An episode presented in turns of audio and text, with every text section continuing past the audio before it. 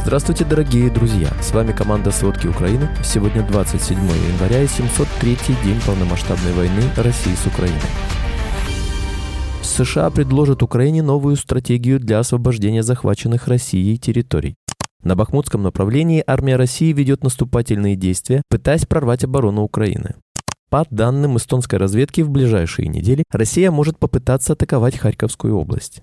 Прошлой ночью российская армия атаковала Украину четырьмя ударными БПЛА типа «Шахет-136-131». Тайвань стал важнейшим поставщиком металлообрабатывающих станков в Россию. Индия развернула 14 танкеров с российской нефтью после санкций против теневого флота Путина. Обо всем подробней. Российский президент Владимир Путин был бы готов напасть на НАТО, если бы Украина была вынуждена сдаться. Об этом заявил глава Федеральной разведывательной службы Германии Бруно Каль. При этом он скептически относится к смене власти в России. Немецкое издание Bild со ссылкой на собственные источники в разведке одной из европейских стран сообщало, что Россия может попытаться атаковать Европу в конце 24-го в начале 2025 года. Стратегия США по поддержке Украины в 2024 году будет носить оборонительный характер. Вашингтон предложит Киеву сосредоточиться не на отвоевании оккупированных территорий, а на отражении новых российских наступлений, пишет Вашингтон-Пост. По словам собеседника издания, идея заключается в том, чтобы дать Украине возможность удержать свои позиции на поле боя, а также сделать так, чтобы она стала значительно сильнее к концу 2024 года. Однако это не означает, что ВСУ просто построят собственные оборонительные укрепления и будут отсиживаться за ними круглый год, подчеркнул он. Новая стратегия гарантирует поддержку краткосрочных военных операций, которые помогут сдерживать российскую агрессию. США и союзники хотят, чтобы Киев сосредоточился на тактике нанесения ударов на большие расстояния изоляции Черноморского флота России для защиты морского транзита из украинских портов и связывания российских сил в Крыму с помощью диверсий. Российские войска временно перешли к оборонительным действиям на нескольких направлениях из-за отсутствия тактических успехов. Об этом заявил командующий сухопутными войсками ВСУ генерал-полковник Александр Сырский в Телеграм. Россия наращивает интенсивность наступательных действий на Северском и Бахмутском направлениях. На Бахмутском направлении армия Россия ведет наступательные действия, пытаясь прорвать оборону Украины севернее и западнее Бахмута и развить наступление на Часов Яр. Проводит перегруппировку своих сил и средств и применяет подразделения добровольческого корпуса. Пытается безуспешно восстановить утраченное положение в районах Клещеевки и Андреевки.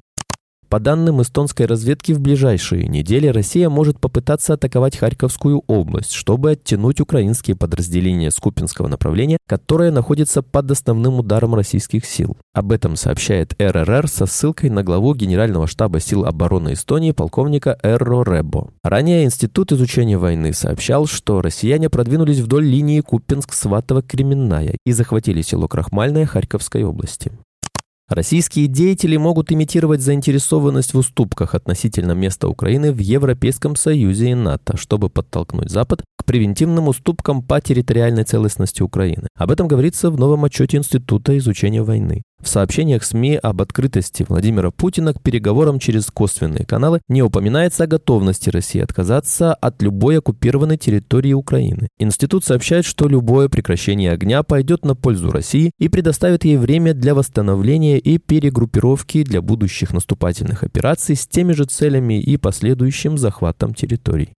Прошлой ночью российская армия атаковала Украину четырьмя ударными БПЛА типа «Шахет-136-131». Все дроны уничтожили силы противовоздушной обороны. Об этом сообщают воздушные силы ВСУ в Телеграм. Пострадавших в результате атаки нет. По данным воздушных сил, россияне запустили «Шахеды» с юго-восточного направления Приморско-Ахтарско-Краснодарского края России. Все четыре дрона были уничтожены на Кировоградщине. Кроме того, россияне нанесли удар баллистической ракетой «Искандер-М» по Донецкой области из Ростовской области России. Предварительно без пострадавших. На временно оккупированных территориях Донецкой области российские силы создают гуманитарный кризис. Люди сталкиваются с финансовыми трудностями, но им предлагают гуманитарную помощь в обмен на членство в партии «Единая Россия». Об этом сообщает Центр национального сопротивления Украины. Это действие направлено на увеличение числа членов партии в преддверии выборов президента России, создавая иллюзию активности на отдельных участках.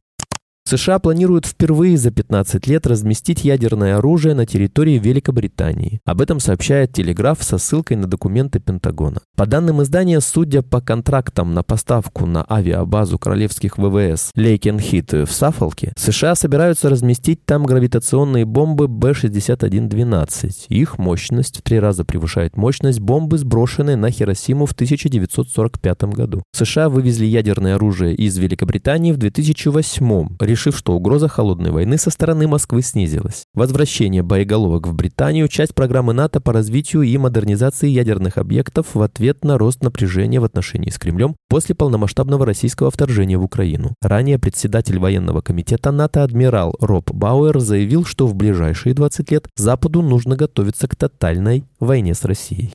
Тайвань стал важнейшим поставщиком металлообрабатывающих станков в Россию после начала полномасштабного вторжения в Украину, говорится в совместном расследовании тайваньского издания «Репортер» и российского «Инсайдер». В материале говорится, что Германия, Япония и Швейцария ушли с российского рынка, а китайские станки недостаточно качественные, поэтому тайваньские обрабатывающие центры, токарные и электроэрозионные станки удовлетворяют потребности российского ВПК. Станки незаменимы в производстве детонаторов, высокоточного вооружения и другой военной военной продукции. Введенные Тайванем санкции не помогают, поскольку станки отправляют в Россию через Турцию и другие страны, а некоторые виды станков вообще не попадают под ограничения.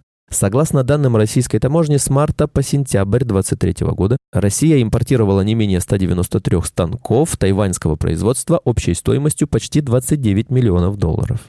Роснефть испытывает нарастающие сложности с поставками нефти в Индию, которая в десятки раз нарастила закупки и стала вторым крупнейшим импортером российских баррелей после начала войны. Как сообщает Reuters со ссылкой на трейдеров и данные судовой статистики, индийские НПЗ приостановили закупки добываемой на Сахалине нефти сорта «Сокол» после того, как США ввели санкции против владельцев танкеров, транспортирующих российские баррели вопреки санкциям. Компания «Сахалин-1», дочка российской Роснефти, вынуждена складировать нефть «Сокол» в морских танкерах в ожидании покупателей и на конец января застрявший на судах объем уже превысил 10 миллионов баррелей. Плавучие хранилища превращены 14 танкеров. Суммарный объем, скопившийся без покупателя нефти «Сокол», уже превышает месячный уровень добычи сырья на проекте «Сахалин-1», мощность которого составляет 220 тысяч баррелей в сутки. По словам двух трейдеров, проблемы с реализацией сорта могут негативно сказаться на производстве нефти на проекте. Вместо российской нефти Indian Oil Group наращивает закупки ближневосточных баррелей, говорят источники Reuters. А объемы поставок из России в Индию стремительно падают. В декабре они составляли лишь полтора миллиона баррелей в сутки, хотя в мае достигали больше двух миллионов. Спасибо, это были все главные новости о войне России с Украиной к этому часу. Помните, правда существует, а мы стараемся сделать ее доступной. Если вам нравится то, что мы делаем, пожалуйста, поделитесь этим подкастом с друзьями в России. Также, если вы хотели бы помочь нам делать материалы еще более качественными, пожалуйста, оставляйте фидбэк. Это очень важно для нас и для распространения правдивой информации. До встречи.